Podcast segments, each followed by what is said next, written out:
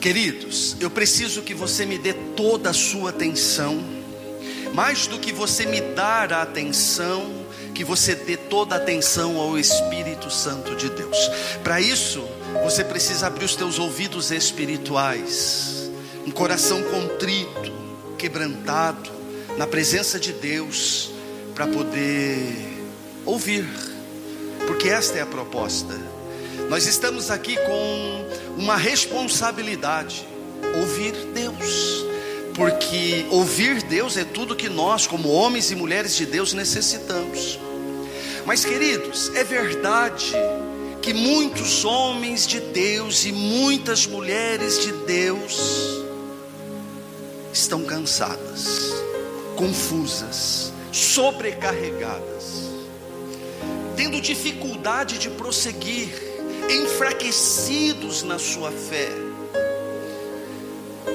com uma percepção não tão clara daquilo que é realidade espiritual e de daquilo que está acontecendo nas esferas espirituais. E a pergunta é: por que as pessoas elas acabam com que se abatendo? Por que as pessoas elas acabam com que se entristecendo, se tornando pessoas inaptas para se mover como filhos? mais do que vencedores. O que acontece com um homem de Deus, com uma mulher de Deus, que, segundo a palavra de Deus, já foi abençoado com todas as bênçãos espirituais. E não consegue ser feliz, não consegue fluir. Não consegue se comprometer de verdade com o Senhor. Que acontece com as pessoas? O que acontece com nós, comigo, contigo? Que muitas vezes nós não estamos tão atentos à voz do Espírito Santo. Quero falar com você nesta manhã, queridos, a respeito disto. Eu preciso que você realmente entenda alguns pontos, porque é impossível, queridos, olha o que eu vou dizer para você: é impossível, como filho, caminhar, avançar, conquistar, se mover como mais do que vencedor, se não tiver essa capacidade de ouvir Deus. Só quem de fato ouve Deus se move com excelência. Mas, mas a pessoa é, é filha, ou é um filho. Mas só quem ouve Deus. Ser filho, queridos, não quer dizer que nesta atualidade da vida a pessoa está sensível à voz do Senhor. A verdade é que eu e você, todos nós, queremos tudo aquilo que Deus tem para nós. Nós queremos as bênçãos espirituais descritas em Efésios no capítulo 1, que eu li com você. Nós queremos essa movimentação genuína do Espírito nos conduzindo, nos levando a viver aquilo que de fato é o que nós entendemos, é isso que a Bíblia diz, é isso que Deus tem para mim. Deus quer que eu pense grande. Deus quer que a minha expectativa ela seja enorme. Deus quer que eu me mova sobre esta terra, nos meus relacionamentos, na minha vida profissional, vida familiar, pessoal, cada detalhe da minha vida rompa. É lógico que nós queremos. E é lógico que quando nós olhamos para a Bíblia, nós enxergamos o Senhor falando dessas coisas. falta escuta. Quando eu não consigo ouvir Deus.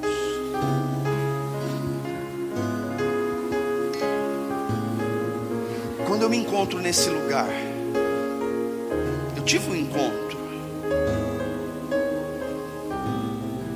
Ah, naquele dia, meus olhos foram abertos. Eu abri meu coração, recebi esse Jesus, eu sou dele. Eu não tenho dúvida disso. Parece que Deus está calado, porque eu não consigo ouvir.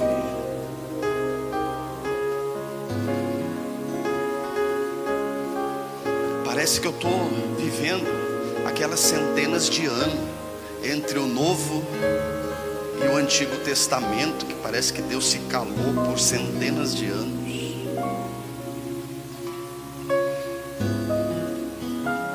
Não consigo ouvir Deus. E por mais que eu vá para o lugar secreto, eu não consigo ouvir. Eu até falo um monte, mas não consigo ouvir. Por quê, queridos? A capacidade de escuta comprometida. Precisa restaurar a capacidade de escuta.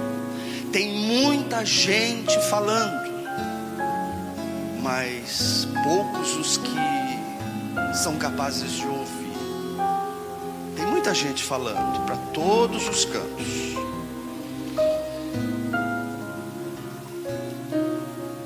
Tem muita gente escutando para todos os lados mas não conseguem ouvir Deus. Todo homem, queridos, olha o que eu vou dizer para você. Todo homem que ouve Deus, ele está habilitado a obedecer a Deus. Eu não estou falando de escutar, estou falando de ouvir. Porque ouvir Deus, queridos, é mais do que Ouvir o que foi dito, o som que foi dito. Ouvir Deus gera um comprometimento de obediência a Deus. Mas a pergunta de Deus para nós nesta manhã: como está minha escuta? É uma boa pergunta para mim e para você.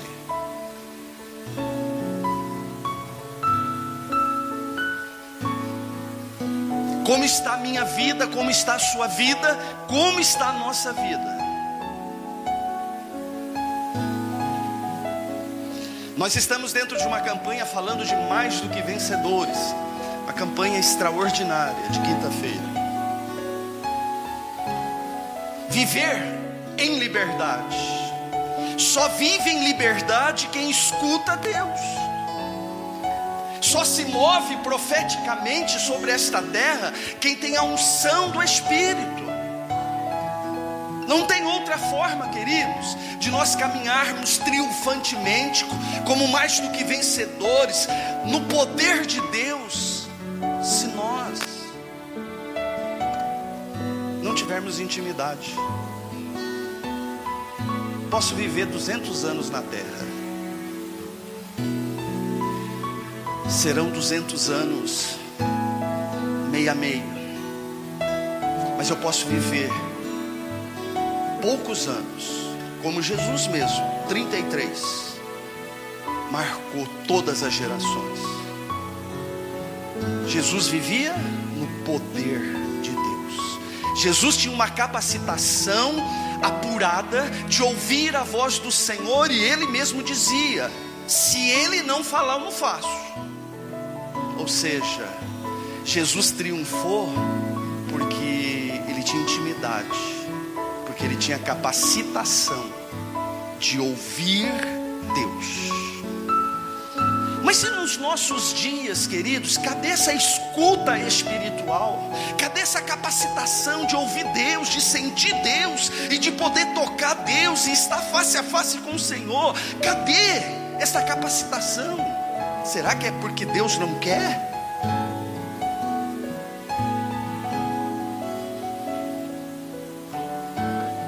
Quantos são comprometidos de verdade?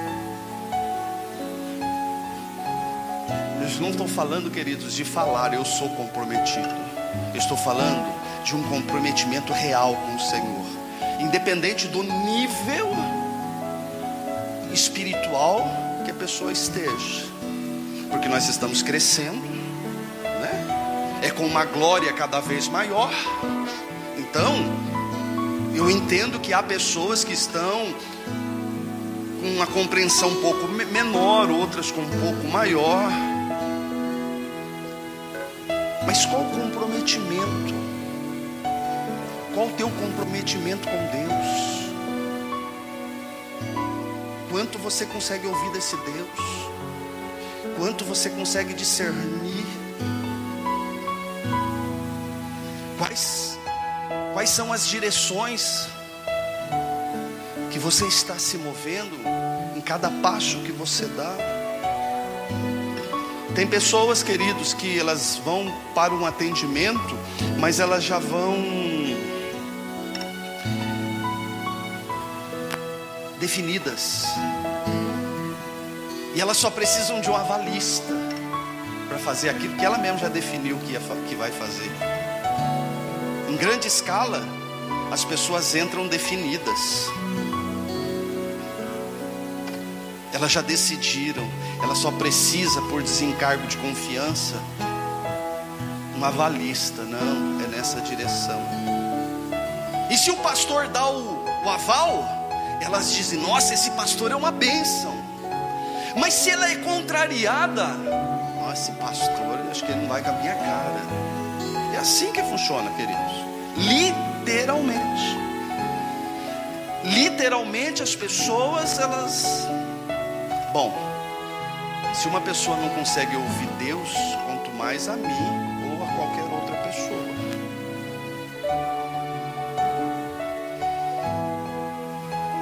Quem é da minha geração, filhos, vai se identificar agora. Meu pai, ele olhava para mim, não precisava mais nada.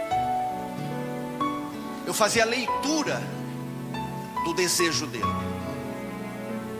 Ele batia os olhos em mim, pronto. Não precisava mais nada, não precisava de uma palavra, uma letra.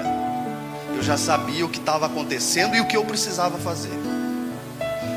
As minhas filhas, do mesmo jeito. Eu não precisava ficar falando com as minhas filhas em situações. Eu bati o olho e elas já faziam a leitura e elas já sabiam o que podia e o que não podia fazer. Quem é da minha geração sabe do que eu estou falando.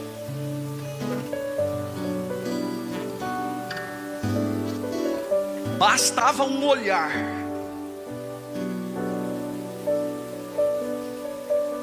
Havia relacionamento naquele olhar. Havia uma capacidade de escuta naquele olhar. Havia uma mensagem bem clara sendo liberada e um receptor sensível àquela mensagem. Não precisava mais nada. E hoje, filhos? Você já parou para pensar, para analisar? como é o relacionamento dos filhos para com os pais.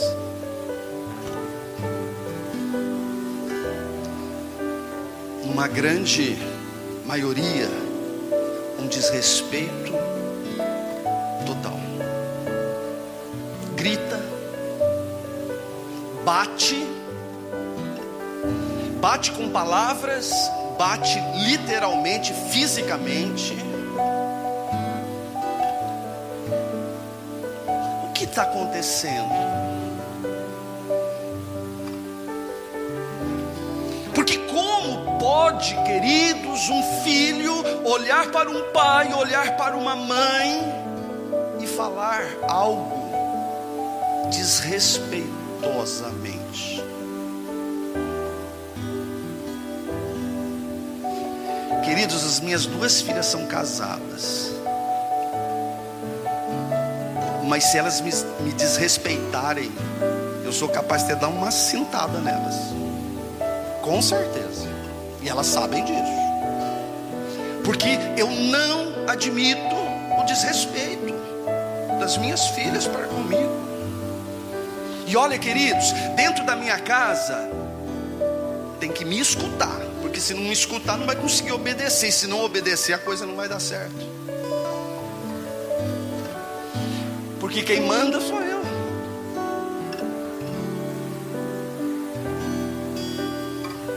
Nossa, pastor, você é meditador. Não, queridos, eu sei meu lugar. E eu sei o lugar que a minha esposa tem, que as minhas filhas têm, que os, a minha parentela tem dentro do convívio, dentro do contexto. Quem não tem poder de escuta, capacidade de escutar, peca, porque não está habilitado a fazer o que precisa ser feito. Isso é uma realidade hoje, filhos, na vida de muita gente, dentro de muitos lares. Um desrespeito total. Filho não ouve pai. Filhas não ouvem as mães, não ouvem os pais. Em contrapartida, queridos, tem muitos pais por aí que só a graça, né? Porque não se dá o respeito não tem atitude. Tem muito marido que não tem atitude. Quem manda não é ele, às vezes é até o filho. Queridos, uma família que vive desorganizadamente assim, é uma família que não ouve Deus, porque a Bíblia ensina os princípios a Bíblia, ela consegue colocar cada um no seu lugar dentro do contexto familiar. A Bíblia ensina o respeito, o amor, a cumplicidade, a paciência, a aceitação, respeito. Mas quem não ouve Deus não consegue, porque a nossa inclinação realmente é para ferir. A nossa inclinação humana, o homem caído, velho homem, ele tem essa inclinação, uma inclinação terrível para fazer aquilo que é egoísta. O homem, ele é egocêntrico. E agora, queridos, dessa forma, ninguém é feliz. Porque se um homem não se move alinhado às verdades de Deus, se ele não conhece os princípios e os pratica, se ele não percebe as leis que foram estabelecidas e que são leis imutáveis, não é feliz.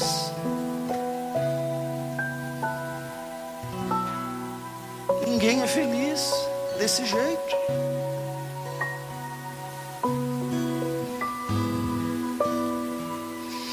Essa capacidade, queridos, de escuta, ela está extinta na pós-modernidade. Os homens, na grande totalidade, não conseguem ouvir Deus. Por isso, uma inversão de valores dentro dos lares. Por isso, em muitos lares quem manda é a esposa. Em muitos lares, o pai ele não tem autoridade nenhuma diante dos filhos. Por quê? Porque falta poder de escuta. As pessoas não conseguem ouvir Deus. E são de Deus. Mas, pastor, como pode ser de Deus? A Bíblia diz, queridos, que se uma pessoa tem um encontro real, verdadeiro, não estou falando aquela coisa de dizer eu te aceito, Jesus. Eu estou falando quando o encontro é real, é verdadeiro. Quando de fato o coração percebe a cruz. Se ele confessar, ele é salvo, é de Deus, se torna filho, faz parte da família celestial. Mas isso não quer dizer que ele vai viver o propósito de Deus na terra. Porque a verdade, queridos, é que tem muita gente falando, mas tem pouca gente escutando. Essa é a grande verdade. Tiago capítulo 1, versículo 19: Meus amados irmãos, tenham isto em mente, sejam prontos para ouvir, tardios para falar e tardios para irar-se. Sejam prontos em ouvir. Se de fato, queridos, eu e você queremos desenvolver uma capacidade humana, nós precisamos é desenvolver a escuta. Ouvir mais e falar menos. Diga para o teu irmão: ouvir Deus é fundamental. Queridos, nós encontramos na Bíblia pelo menos 1085 versículos falando de escuta, falando de ouvir. A palavra ouvir no Antigo Testamento é chamar. No, no Novo Testamento, rupacói. Tá. Ambas as palavras, elas são encontradas em alguns versículos mais do que uma vez.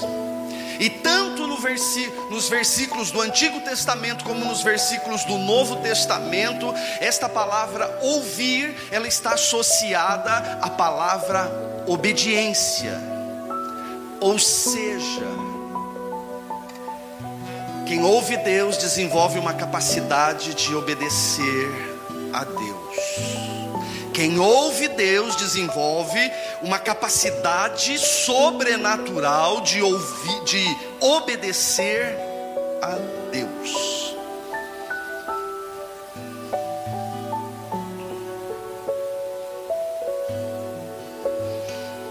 Se eu pedir para você, fica de pé. O que, que você vai fazer agora? Se eu pedir aqui, nesse momento, você vai se levantar. Por quê? Porque você ouviu e teve disposição de obedecer. Você ouviu e me deu ouvido. Mas se eu falar para você, se coloque de pé, você fica sentado. Você não me ouviu? Lógico que você ouviu. Não é surdo? Você me ouviu, mas não me deu ouvidos. Quando nós ouvimos de fato, quando a voz do Espírito Santo, ela alcança os nossos ouvidos de uma forma clara, nós desenvolvemos uma capacitação de dar ouvidos, porque a palavra ouvir na Bíblia ela está associada, ela é igual à palavra obedecer, obediência à palavra de Deus. Queridos, ouvir a Deus à luz da palavra é mais do que captar um som. Diga para o teu irmão ouvir a Deus na a luz da a ouvir a, a ouvir a palavra é mais do que captar um som. Diga é ouvir e ter compromisso com o som captado. Você entende isso, filhos? É mais do que escutar, é ter comprometimento com aquilo que foi ouvido. O que falta, queridos, no contexto igreja, nos dias pós-modernidade, esse comprometimento com aquilo que Deus diz na Sua palavra.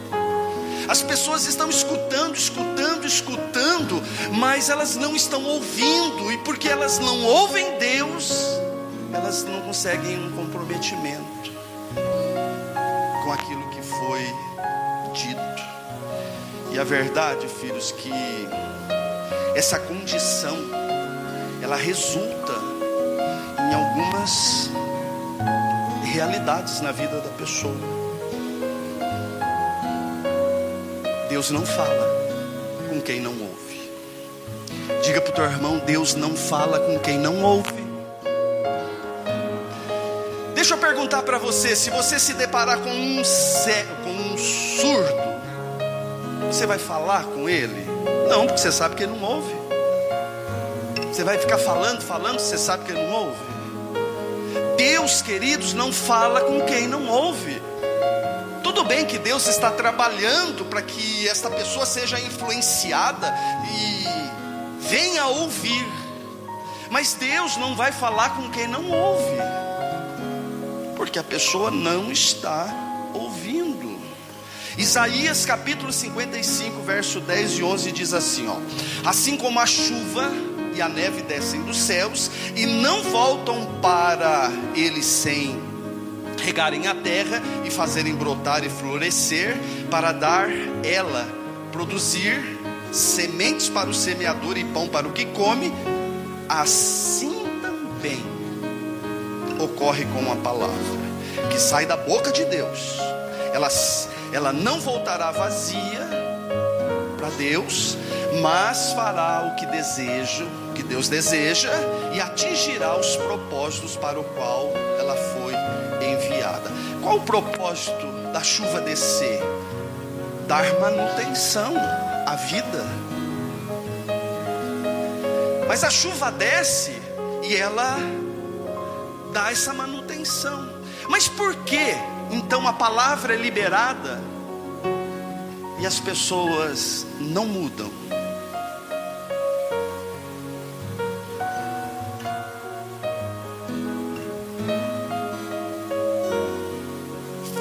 É assim também, aí assim também ocorre com a palavra que sai da minha boca. Ela não voltará para mim vazia, mas fará o desejo e atingirá o propósito para o qual eu a enviei. Perceba, queridos, que quando Deus diz algo, tem propósito. E quando esta palavra ela é liberada sobre a vida de alguém, é com um propósito para estabelecer coisas que estão alinhadas à eternidade de Deus, à vontade perfeita de Deus para a vida do homem. Mas por que essa palavra não muda, não transforma?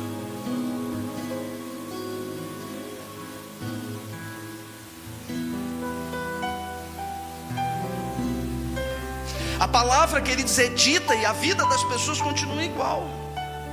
Por quê? Porque elas não têm poder de escuta. Porque qual o propósito da palavra quando ela é procedente da boca de Deus? Alcançar o meu coração, edificar a minha vida, transformar a minha vida de dentro para fora. E se eu tenho uma capacidade de escuta apurada, Deus vai falando comigo à medida que eu vou caminhando, e eu não vou dar um passo que não esteja sendo norteado pela palavra procedente da boca de Deus. Mas se o meu poder de escuta está fora de foco, se Deus está falando na sintonia FM, eu estou lá com o meu rádio no AM, qual a possibilidade de ouvir Deus?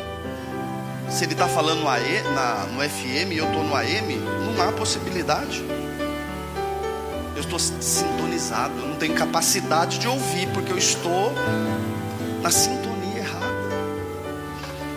E é isso, filhos, que nós precisamos nos despertar neste tempo.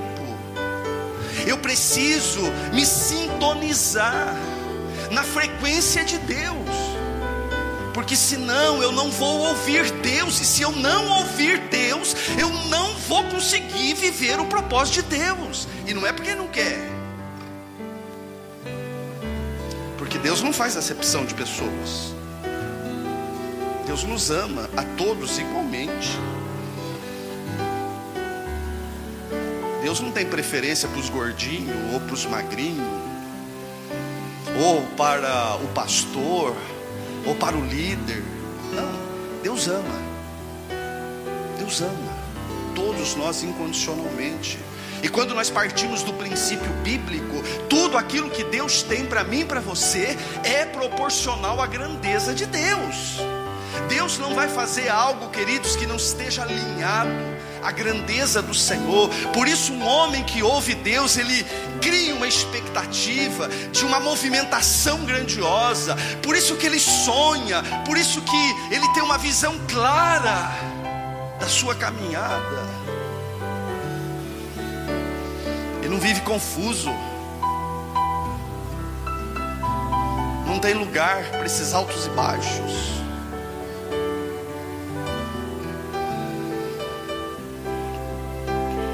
Agora, o que fazer então, pastor? Realmente eu estou com dificuldade mesmo de ouvir Deus. Precisa restaurar a escuta, queridos. Nós precisamos estarmos sensíveis, porque Deus fala.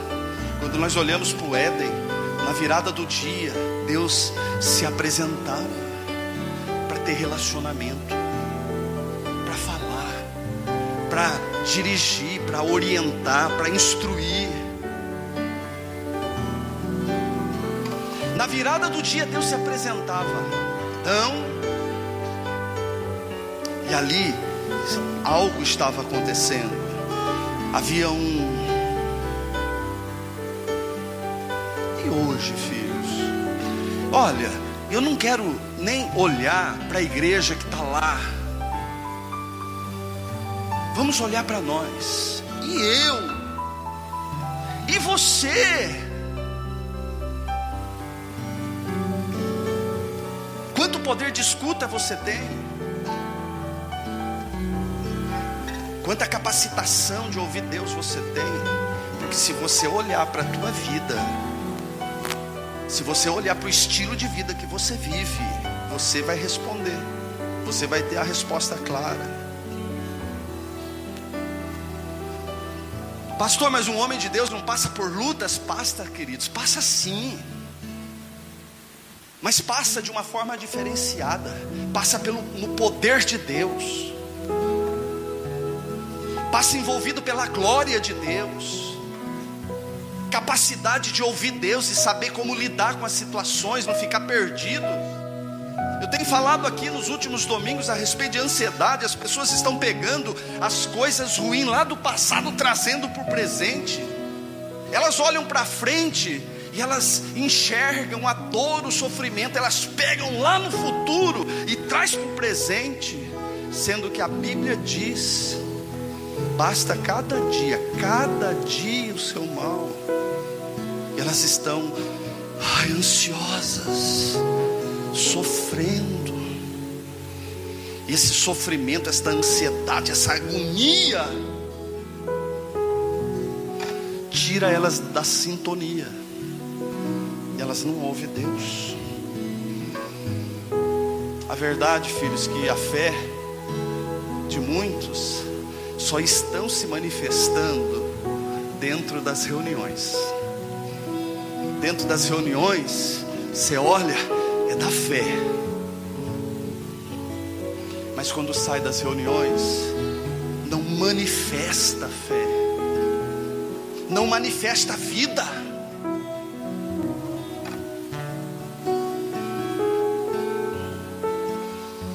Deus não fala com quem não ouve. A fé, queridos, ela só é gerada na vida de quem ouve. Não é o que a palavra de Deus diz em Romanos 10, 16, 17? No entanto, nem todos os israelitas aceitaram as boas novas. Por quê? Pois Isaías diz: Senhor, quem crer, quem creu na nossa mensagem? Isaías diz. Aí o versículo 17: Consequentemente, a fé ela vem pelo ouvir o que? A mensagem. Que mensagem, pastor? A da cruz. Uma mensagem viva. A fé vem pelo ouvir e o continuar envolvido com a mensagem. Agora, querido, se eu não tenho poder de escuta, como que a fé vai ser gerada se eu não ouço a palavra?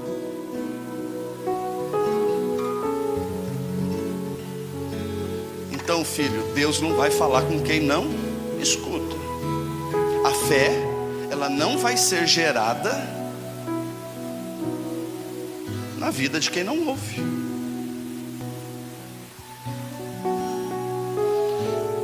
E outra coisa, filho, a vida de Deus só flui na vida de quem influi. A vida de Deus só é alcançada quando há influência na minha vida desta vida. Ou seja, Deus não fala com quem não ouve. Na vida de quem não ouve, não tem fé sendo gerada.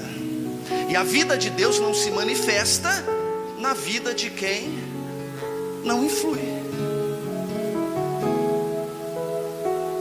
Isso, filhos, falta a vida de Deus na vida de muita gente. Por isso, muitos estão descomprometidos. Por isso, muitos não estão vivendo como mais do que vencedores. Por isso tem um monte de gente deprimida. Por isso tem um monte de gente ansiosa. Por isso tem um monte de gente derrotada. Passa os dias e a coisa não muda. João 7, 37.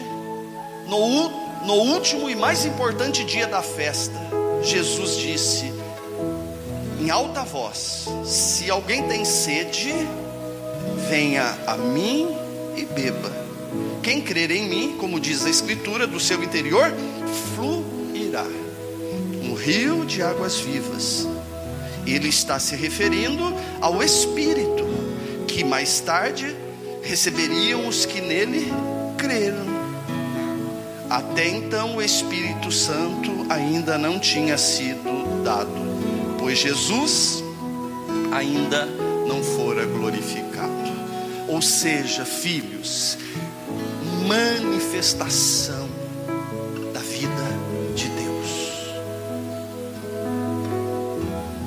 posso ter o Deus habitando dentro de mim, mas isso não quer dizer que eu vou viver uma vida vitoriosa.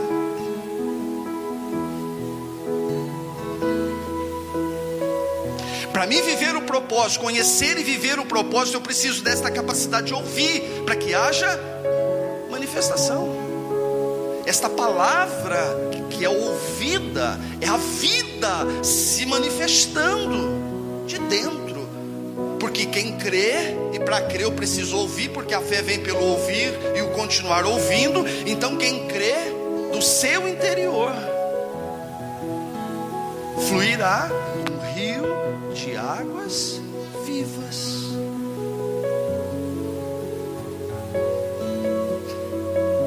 Se eu perder escuta, ele não fala. A fé, porque se ele não estiver falando, a fé não é gerada. E se não houver fé, porque a Bíblia diz que eu já fui abençoado com toda sorte de bênçãos espirituais. Se eu tenho fé, eu alcanço aquilo que é meu, a realidade de Deus. Eu atraio o estilo de vida do reino de Deus para mim. Eu vivo herança. Eu desfruto das bênçãos espirituais. Eu vivo na terra como mais do que vencedor, que eu já ensinei para você. Ser vencedor, tem muita gente que é vencedora. Ela vence com o potencial natural, pelo poder natural. Mas quando nós falamos de pessoas mais do que vencedoras, são pessoas que conseguem uma capacitação além da capacidade natural, que é a capacidade sobrenatural que vem de Deus. Então esta pessoa se move de uma forma diferenciada. Porque tem muito crente que se move no poder natural. Por conta dos cursos que fizeram, até conseguem um bom emprego, por conta da, do QI, uns que têm um QI mais privilegiado, os dons naturais, eles se movem com os dons naturais e vencem muitas coisas. Mas só que no fundo, no fundo, para ter uma razão para viver, precisa conhecer esse Deus e aprender a ouvir esse Deus, para ter uma visão clara propósito na terra e na eternidade. Precisa ir além, pastor. Então, o que está acontecendo com as pessoas? Elas estão se apostatando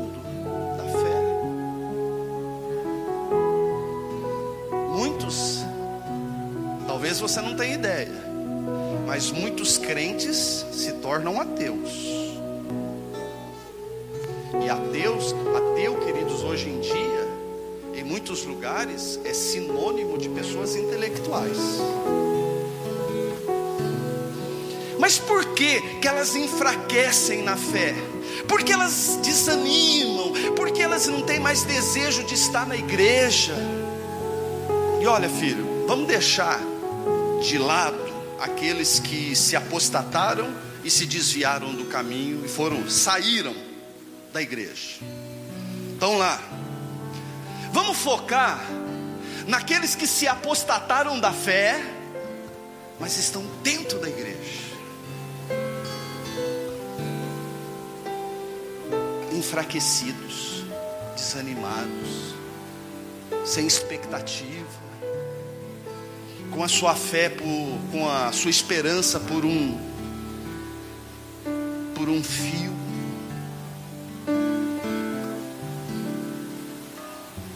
Triste. É triste, sabe por quê, filhos? Porque estas pessoas que se apostatam da fé, têm a sua fé enfraquecida, e continuam dentro das igrejas, elas se tornam pessoas religiosas, que é triste.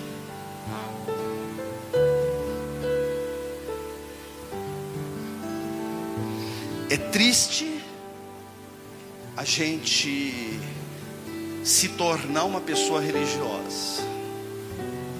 Não tem vida na religião, queridos. Não tem unção na religião não tem poder na religião, não tem avanço real na religião, aquilo é monumental, é só para os homens verem. São pessoas que vivem de encontros, são pessoas que vivem de montes, tem manifestação da vida.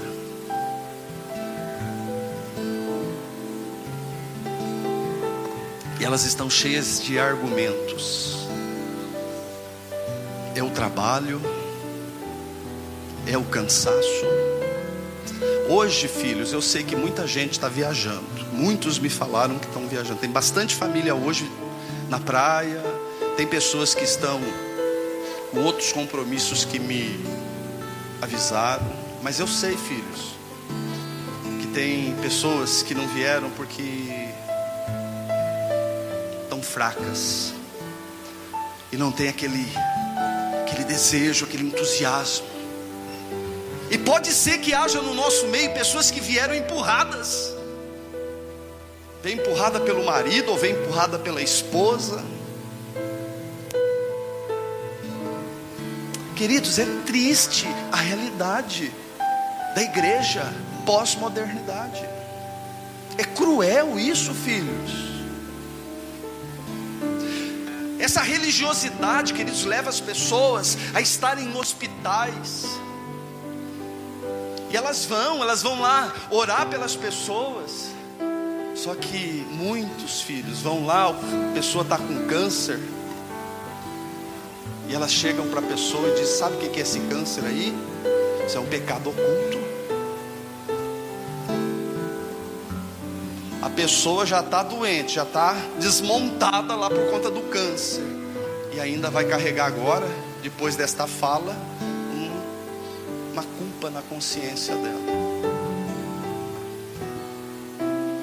Quem ouve Deus, filho, usa de misericórdia, se move em misericórdia, ama incondicionalmente.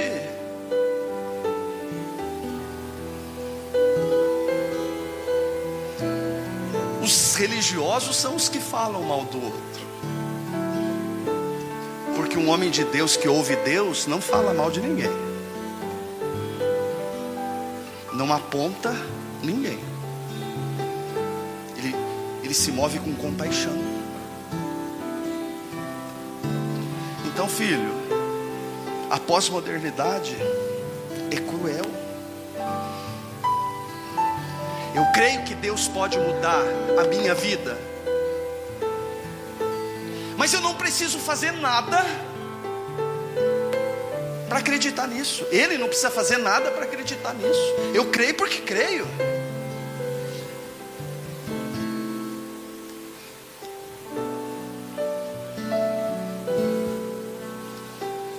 Eu creio que Deus me ama e que Deus tem um plano na minha vida, e se Deus não fizer nada agora, eu não vou deixar de crer por causa disso. Essa convicção está lá dentro. Ele não precisa produzir, queridos. Ele não precisa fazer para eu acreditar. Se ele faz, eu creio. Se ele não faz, eu creio também.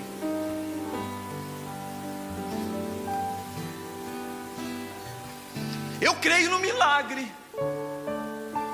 Mas não necessariamente eu preciso viver um milagre para poder continuar crendo no Senhor. Você está entendendo o que eu estou falando?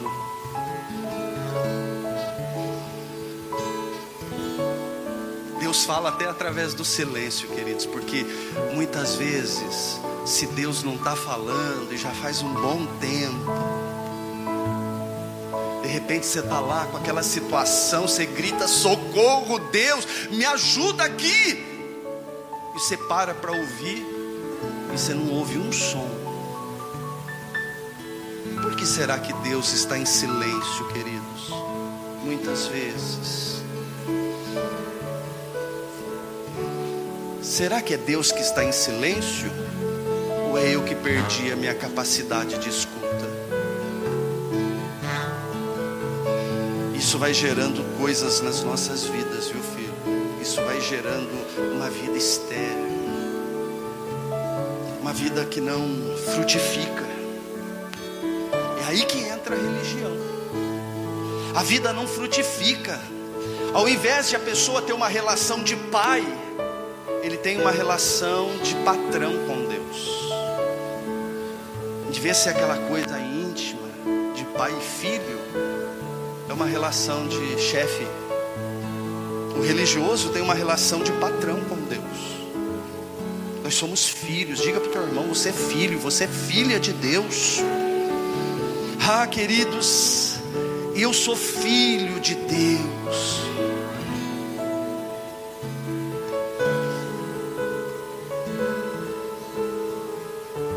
O que não pode, filhos, é ter ausência da manifestação da vida na minha presença, na minha vida. E quando a gente olha para os relacionamentos conjugais, é uma, olha, é um desrespeito tão grande, filhos, que é triste. Marido chama a esposa de cada coisa que é assustador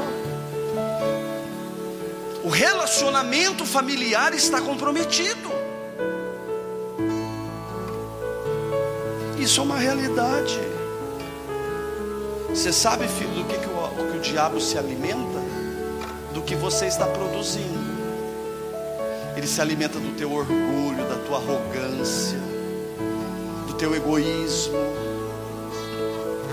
Por isso que na vida de alguns, o diabo é um diabão porque ele vai se alimentando do fluir do teu velho homem. Sabe aquela coisa, você vai caminhando, você vai deixando o pó, ele vai se alimentando dessa coisa terrível da nossa natureza humana. A maior necessidade hoje de nós ouvirmos pessoas que de fato estão falando alguma coisa útil. A gente se depara com as pessoas, elas só falam de coisas carnais, de coisas naturais. Um homem espiritual, ele se move em espírito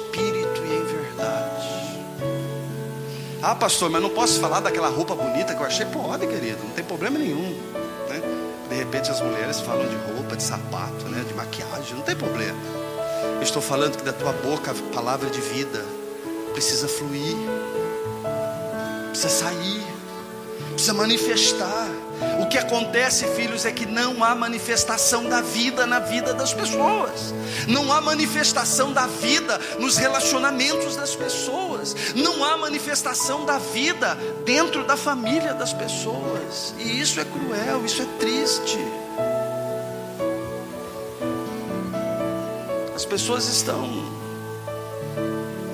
enfraquecidas porque realmente o, o diabo se alimentou de muita coisa que elas deixaram fluir.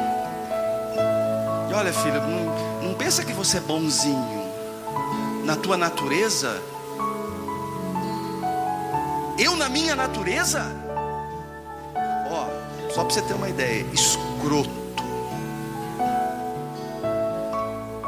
Terrível.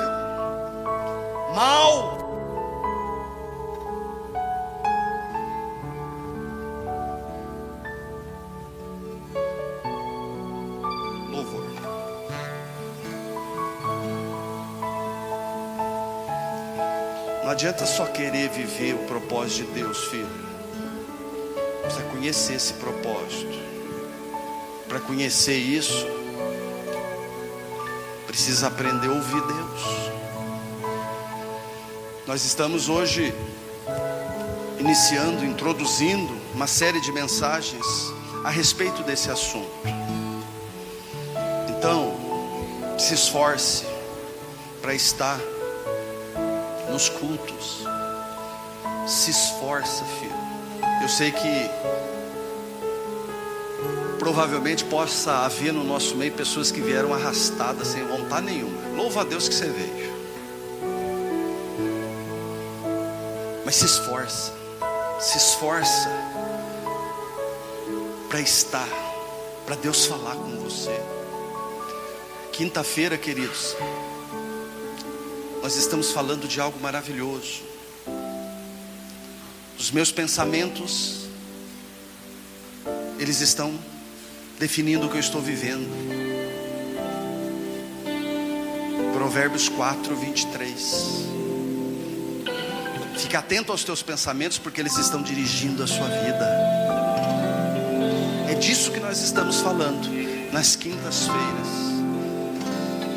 O tema da campanha é verdadeiramente livres, viver em liberdade coisa que poucas pessoas nesta pós-modernidade está vivendo. Poucas. Mas muito pouco, pastor, muito pouco. Muitos são os que não conseguem se mover. E olha, filho, Jesus chegou, abriu a porta da prisão dessa pessoa e disse para ele: Ó, a porta está aberta, você está livre. Só que não caiu a ficha. Elas continuam lá dentro, com a porta aberta, mas lá dentro. Então nós estamos aprendendo. Na verdade, queridos, nós estamos construindo nesse tempo, nesse momento da nossa caminhada, construindo um pensamento. Porque se a Bíblia diz que os meus pensamentos estão dirigindo a minha vida, os meus pensamentos precisam ser os pensamentos de Deus. Por quê? Porque segundo Isaías 55, os pensamentos de Deus são mais altos do que os meus. Preciso alinhar meus pensamentos a essa dimensão, para que eu possa me mover para a glória do Senhor. Semana passada eu compartilhei com você o versículo 1. Permaneça o amor fraternal.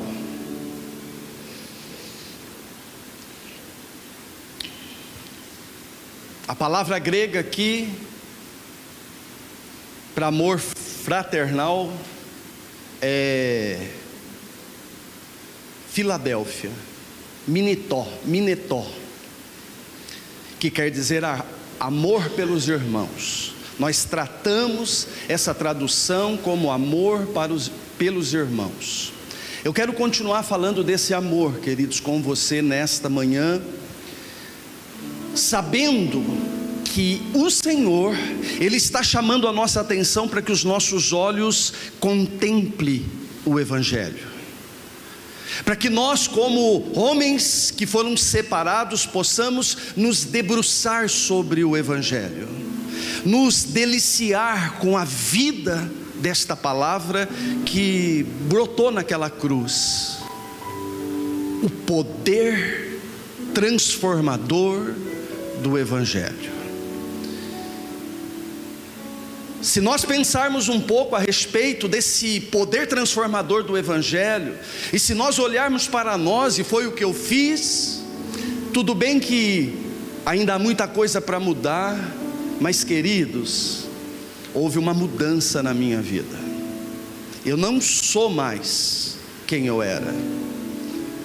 No Senhor eu sou uma nova criatura. No Senhor eu estou sendo transformado com uma glória cada vez maior. No Senhor a minha compreensão está cada vez mais apurada. À medida que eu busco a face do Senhor, que eu construo esse relacionamento com Deus, eu estou sendo modificado, transformado de dentro para fora. E essa mudança precisa continuar acontecendo na minha vida e na sua vida. E é no poder do Evangelho que nós precisamos nos movimentar. O Evangelho, queridos, é o amor praticado, é um estilo de vida. O meu estilo de vida precisa ser amar. Eu preciso amar incondicionalmente. Eu preciso me mover no Senhor para conseguir amar com o amor de Deus. Isso precisa ser a minha movimentação. O texto do versículo 1 fala de amor pelos irmãos. Agora eu quero chamar a tua atenção para esse versículo 2 e tem uma palavra aqui que é em cima desta palavra que eu quero trabalhar com você, construir um pensamento nesta manhã. E eu não tenho dúvida, queridos, que você vai sair daqui muito abençoado, se você tiver com teu coração disponível para o Espírito de Deus edificar a sua vida. O versículo 2, Hebreus 13, 2. Não vos esqueceis da hospitalidade, porque por ela alguns, não sabendo, hospedaram anjos. Não vos esqueceis da hospitalidade, porque por ela alguns, não sabendo, hospedaram anjos. Põe sua mão sobre o texto e vamos pedir para que o Senhor fale conosco. É o que nós queremos, Senhor. Que o Senhor fale conosco nesta manhã. Que a tua palavra invada o nosso ser. Traga entendimento e esclarecimento da tua eternidade. Senhor, o Senhor chamou minha atenção para uma palavra, e sobre esta palavra o Senhor edificou minha vida. Senhor, que o Senhor me capacite nesta manhã a compartilhar aquilo que o Senhor compartilhou comigo. para que os meus irmãos, da mesma forma que eu fui edificado e continuo sendo edificado por esta palavra, eles também saiam daqui, levando a porção que o Senhor tem para cada um, em nome do Senhor Jesus. Hebreus capítulo 13, versículo 2: Não vos esqueçais da hospitalidade, porque por ela alguns, não sabendo, hospedaram anjos. Que palavra maravilhosa! Coloca os teus olhos, queridos, nesta palavra hospitalidade. E vamos entender o que o Senhor quer compartilhar conosco através da palavra hospitalidade. Filoquecinia, no grego, que quer dizer amor pelo estranho. Ou seja, esse é o meu estilo de vida. Eu amo aqueles que estão próximo, que eu quero bem, que eu compartilho, mas eu também amo aquele que de repente eu não conheço. Eu estou falando, queridos, de uma capacidade de amar o próximo, independente, incondicionalmente, seja ele aquele que está próximo e me faz o bem, seja ele aquele que está próximo e muitas vezes cutuca o meu carcanhar, seja aquele que eu não conheço.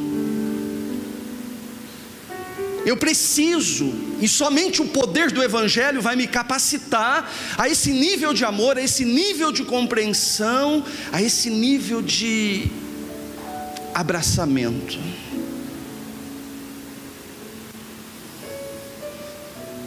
Tornando o meu estilo de vida. Qual o estilo de vida daqueles que se movem no poder do Evangelho? Eles se movem em amor. Diga para o teu irmão: você, no poder do Evangelho, vai se mover em amor.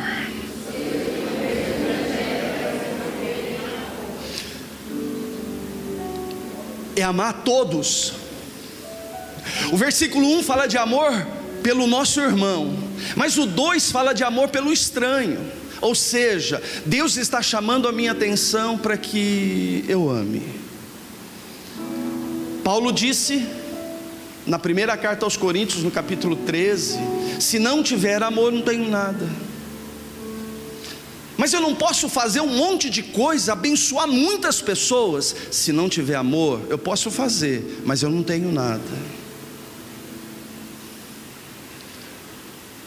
Eu preciso deste envolvimento da glória na minha vida. Eu preciso da unção do Evangelho. Eu preciso desta palavra da cruz, queridos. Eu preciso discernir que eu fui colocado lá. Eu fui colocado nele. Eu morri nele. Jesus estava na cruz crucificado. E eu estava nele. Eu estava naquela cruz e o poder da ressurreição é o que impacta a minha vida hoje. O Cristo vencedor é o que faz diferença na minha vida hoje. É o que conduz os meus passos, é o que dá firmeza na minha vida, é o que abre os meus olhos para a abundância do propósito de Deus. Não tem como ser diferente disso porque somente Ele pode fazer algo eterno por mim, somente Ele pode estabelecer o estilo de vida do reino em mim, somente Ele pode me capacitar a esse envolvimento em amor. Somente Deus pode me dar esse estilo de vida, amar. E se eu não tenho amor, então eu não tenho nada. Mas se eu faço um monte de coisa, independente do que você faça, se você não tem o amor, você não tem a vida. E se você não tem a vida, você não tem nada.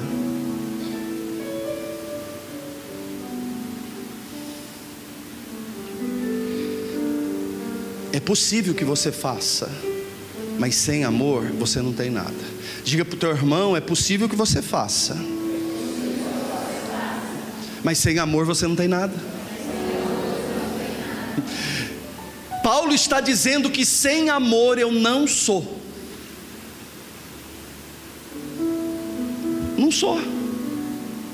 A nossa sociedade está morta porque não tem vida, e se não tem vida, não ama.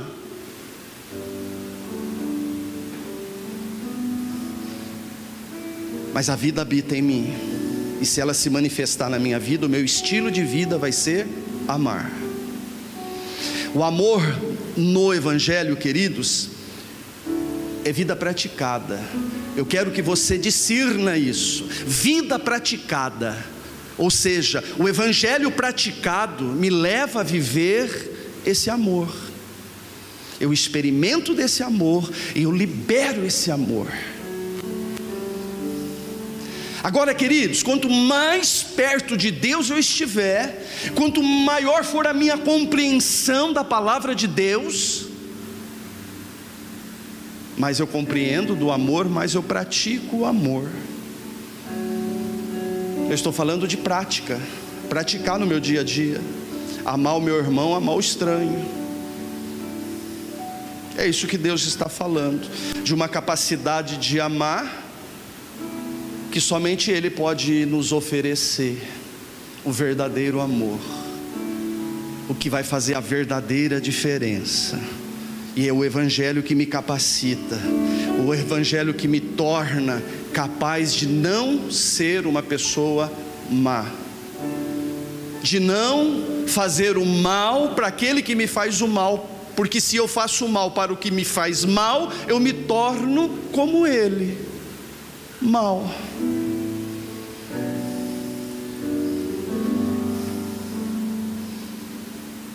Essa revelação precisa estar em nós. Agora, filhos, eu preciso me amar. Será que tem gente no nosso meio que não se ama? Não tem amor próprio? Como eu vou amar o meu irmão, o estranho? Como eu vou amar todos se eu não me amar primeiro? Então eu preciso me amar para poder oferecer amor. Qual o princípio para restauração de um casamento que está na beira da falência? O amor. O amor não cobra, queridos, o amor faz.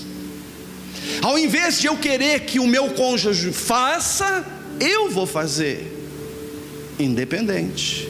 Isso é praticar amor incondicional. Eu quero meu casamento restaurado, então eu faço. Eu pratico amor.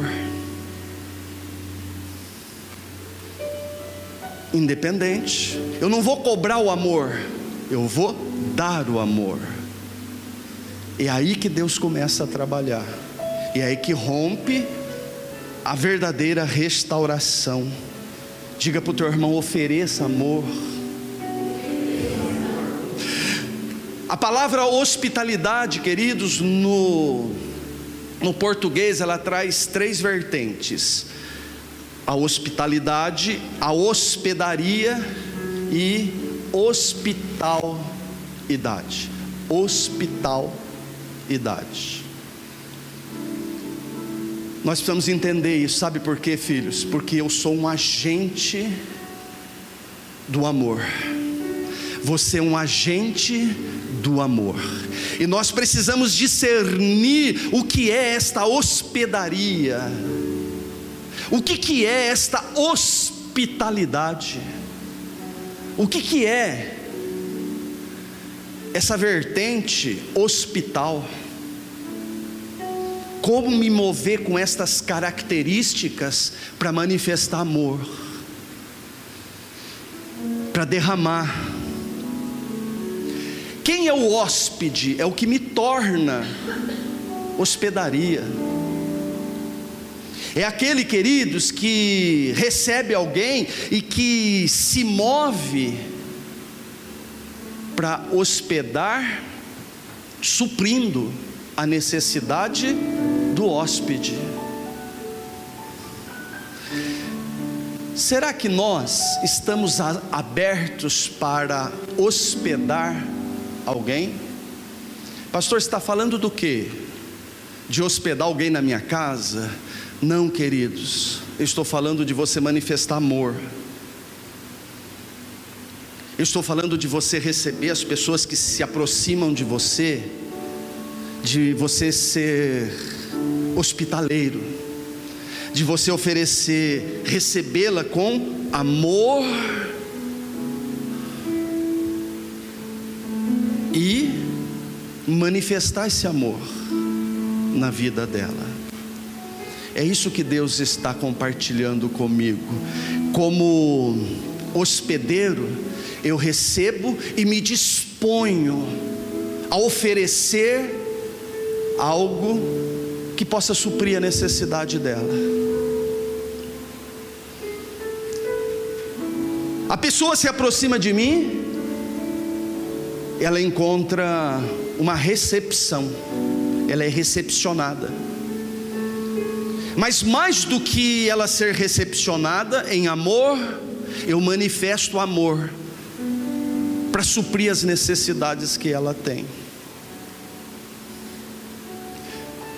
E se ela precisa de cura, eu sou um agente de cura. O hospital, ele oferece tratamento, cura. Eu sou um agente de cura, então eu vou liberar essa cura.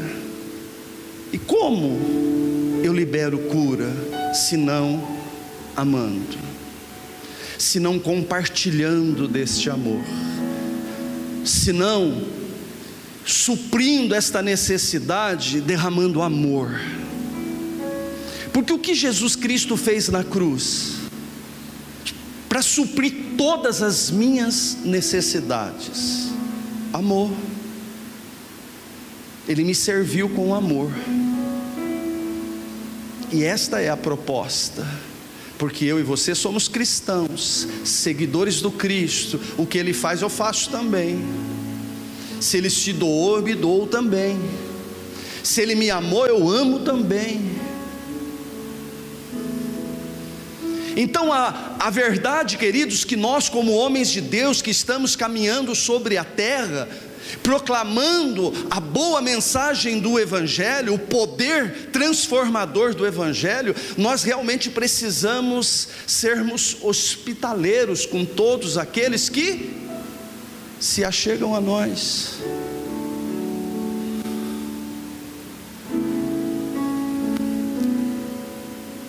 Mas eu preciso, queridos, quando eu hospedo alguém, eu preciso oferecer uma qualidade dentro daquele tempo que ele vai estar hospedado. O meu relacionamento com ele precisa suprir a necessidade dele. Você está entendendo o que eu estou falando? O que Deus está falando em Hebreus é para que realmente eu manifeste amor na vida dos meus irmãos que você, queridos, manifeste amor na vida dos teus irmãos, mas que você também coloque os olhos no estranho e nacionalize o estranho, receba o estranho, o estrangeiro,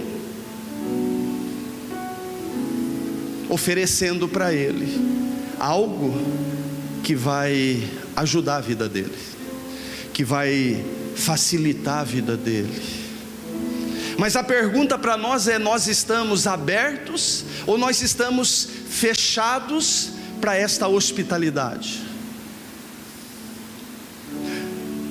Se alguém chega na tua casa, um convidado seu, você vai abrir a porta e você vai sorrir, seja bem-vindo, dá aquele, dá um abraço,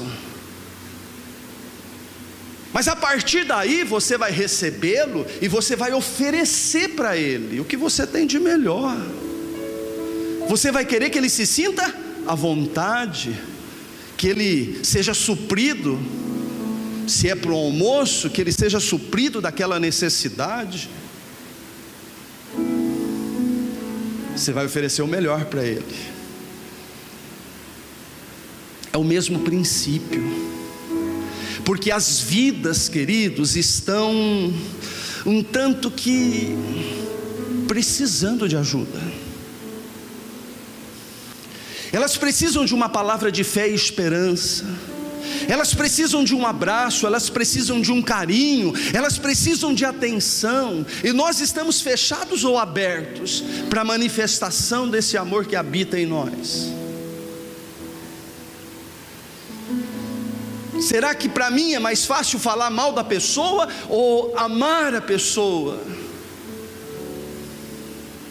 Qual que é a minha prática corriqueira? Porque na verdade, filhos, aquele que hospeda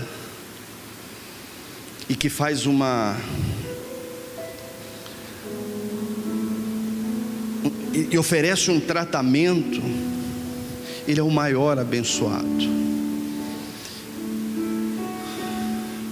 E é interessante que o texto fala que essa, quer ver, eu vou ler o texto para você essa hospitalidade,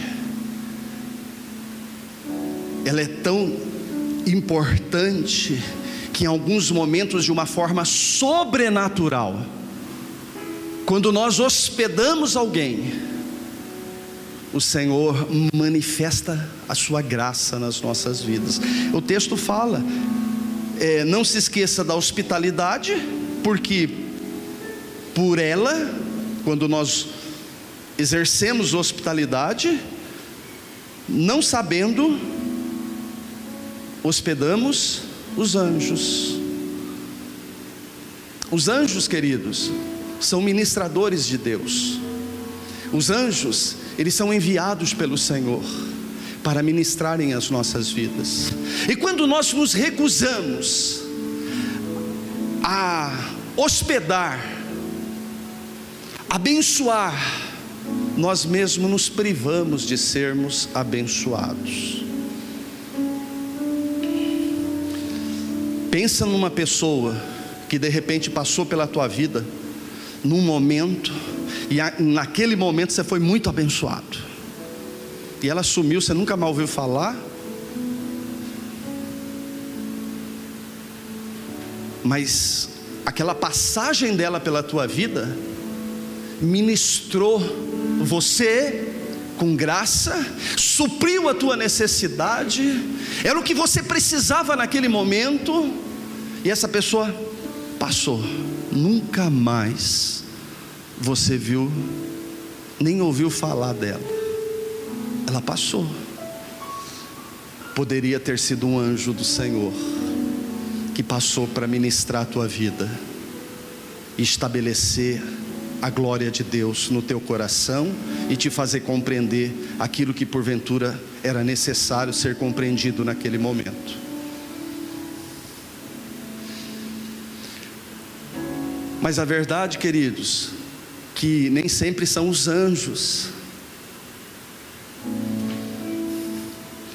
As pessoas obsessivas, elas também surgem no nosso caminho. Pastor, mas eu não vou hospedar um obsessivo que vem só para. Queridos, quem criou os dias foi o próprio Deus. E todos nós sabemos que existem dias bons e dias maus. Mas eu não posso ignorar os dias maus. Porque se Deus tem algo para me ensinar no dia mau, eu não vou aprender porque eu ignorei esse dia mal. Todos os dias precisam serem vividos. Eu preciso estar atento, alerta à movimentação de Deus na minha vida para que eu possa compreender, discernir o que de fato está acontecendo. Eu já disse aqui várias vezes, nós não vamos atrair nada grandioso, glorioso, extraordinário, magnífico para as nossas vidas na facilidade. Normalmente isso é atraído na dificuldade. Então parta do princípio que quem criou os dias foi Deus. Quem nos deu esse tempo para caminhar aqui foi o Senhor. Quem estabeleceu esse período diurno e noturno foi Deus e todos eles são importantes. Agora o que eu preciso, queridos, vem o reino. Porque à medida que o reino vai se estabelecendo, o meu estilo de vida é esse: amor. Eu amo, esse é meu estilo de vida. É isso que de fato me leva a viver a vida do reino, o poder do Evangelho. Muitas pessoas estão se achegando a nós, e elas precisam de hospitalidade, elas precisam de uma palavra de fé e esperança, e eu não posso me fechar para isso, bem porque, quando eu ofereço hospitalidade, eu sou abençoado, de repente mais do que aquele que está se hospedando. Então eu preciso entender, filhos, esta essa grandeza de Deus, porque nós estamos semeando para a vida. Diga para o teu irmão, você está semeando para a vida. Diga para ele, você precisa ser um facilitador.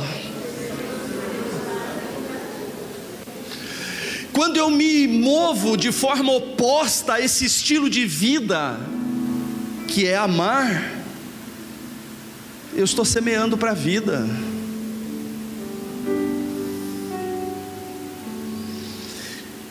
Queridos, ninguém está, ninguém está onde está sem que tenha feito algo para estar ali. Ninguém está onde está sem que tenha feito algo para estar ali, ou sem que tenha deixado de fazer algo para não estar ali.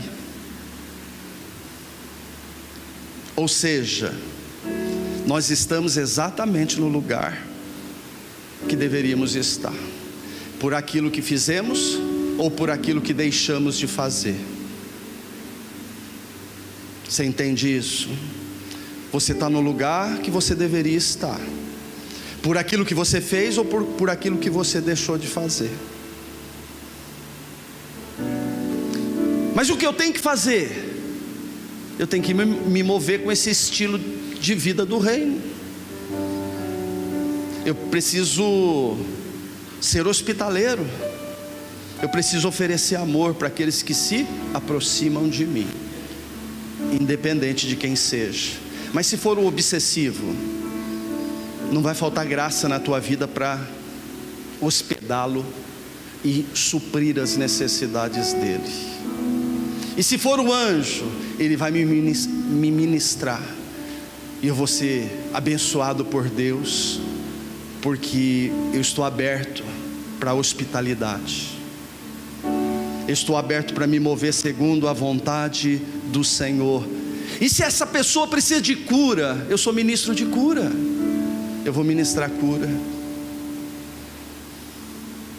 Se ela está sofrendo, não vai faltar palavra de fé e esperança para direcionar os passos dela, para fazer diferença na vida dela. Nós estamos falando, queridos, de sementes para a vida. Mas se eu semear, semear, Todos nós, queridos, estamos sujeitos a passar pelo vale. E se eu sou aquele que semeei amor, e quando eu estiver no vale, passando o desafio, muitos podem virar as costas para você, mas sempre vai existir um para te oferecer hospitalidade, porque isso é princípio do reino. Se você semeou amor, semeou amor. Muitos podem te rejeitar, mas sempre vai haver pelo menos um que vai te oferecer amor para suprir os teus anseios naquele momento que você precisa. Isso é maravilhoso, queridos. Hospitalidade é uma semente para a vida. Hospitalidade é uma semente para a vida. Nós plantamos hoje para amanhã sermos hospedados, porque todos nós podemos passar pelo momento difícil da vida. Agora, eu preciso hospedar alguém com maturidade, né, filhos? Porque uma palavra, palavra uma palavra de não para uma pessoa também é hospitalidade. Eu preciso saber discernir o que a pessoa precisa. Se é um sim, eu digo sim. Se é um não, eu digo não, porque se eu disser o sim, eu não vou abençoá-la. Porque a bênção está no não para aquela situação. Então eu preciso de maturidade, eu preciso crescer, eu preciso me desenvolver, eu preciso conhecer a vontade de Deus, o propósito de Deus para a minha vida, eu preciso saber realmente quem eu sou e qual o destino profético para a minha vida. Porque se eu não souber isso, filhos, se isso for uma confusão dentro de mim, não vai haver uma movimentação adequada. Eu vou me privar daquilo que de fato eu deveria estar vivendo. Por isso, Efésios 5 diz, ó: "Portanto, vede prudentemente como andais. Portanto, vede é, prudentemente como andais, não como nécios, mas como sábios, não desprovido de conhecimento, mas cheio do conhecimento e do poder de Deus. É assim que eu devo me mover, não como nécios, não desprovido, mas cheio do conhecimento, cheio do Espírito Santo, porque assim eu vou me tornar uma hospedagem que realmente vai suprir a necessidade do hospedeiro, e isso vai fazer diferença na minha vida, porque hospedar é uma semente, e eu preciso semear, porque se eu semear, eu vou colher. Não é interessante nós observarmos os componentes que formam uma semente? São todos os componentes necessários para que aquela semente produza um determinado tipo de fruto.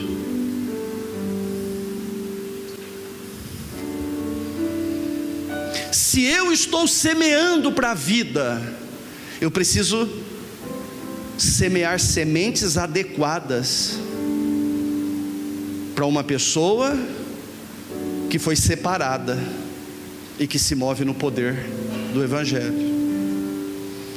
Então não é qualquer semente. Então, pastor, eu posso me fechar para a hospitalidade? Não.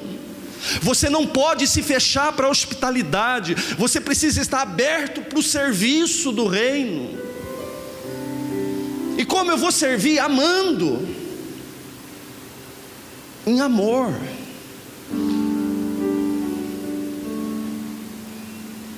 Mas eu não consigo. Por isso que esta construção do teu relacionamento com Deus precisa estar acontecendo, porque à medida que você vai construindo o relacionamento, você vai experimentando do amor. E quando você experimenta do amor,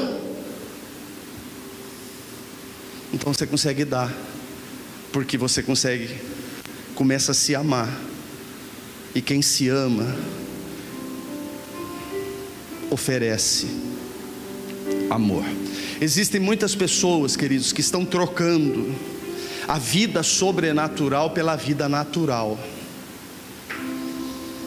São aqueles que estão desistindo de se mover no poder. São aqueles que vou abandonar tudo.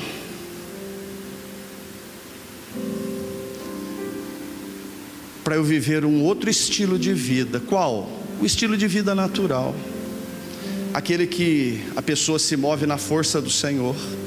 Eu vou ler um testemunho para você agora. É bem nítido essa diferença. Uma pessoa que se moveu de forma natural e uma pessoa que agora está se movendo de forma sobrenatural. Ou seja, tem experimentado do amor de Deus. E é isso que está fazendo diferença na vida da pessoa. O amor manifesto de Deus. O que, que o amor de Deus ele opera? Transformação. Nós somos transformados com uma glória cada vez maior. Isso é poder de Deus, queridos. Isso é o envolvimento com a glória de Deus. Isso modifica a pessoa, isso faz a pessoa pensar, agir, reagir de forma diferente. Porque a base dela, então, a partir de então, é o amor.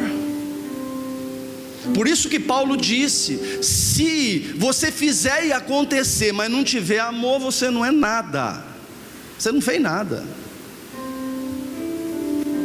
Para Deus isso não tem valor nenhum. Mas se eu for o profeta sem amor, não tem jeito.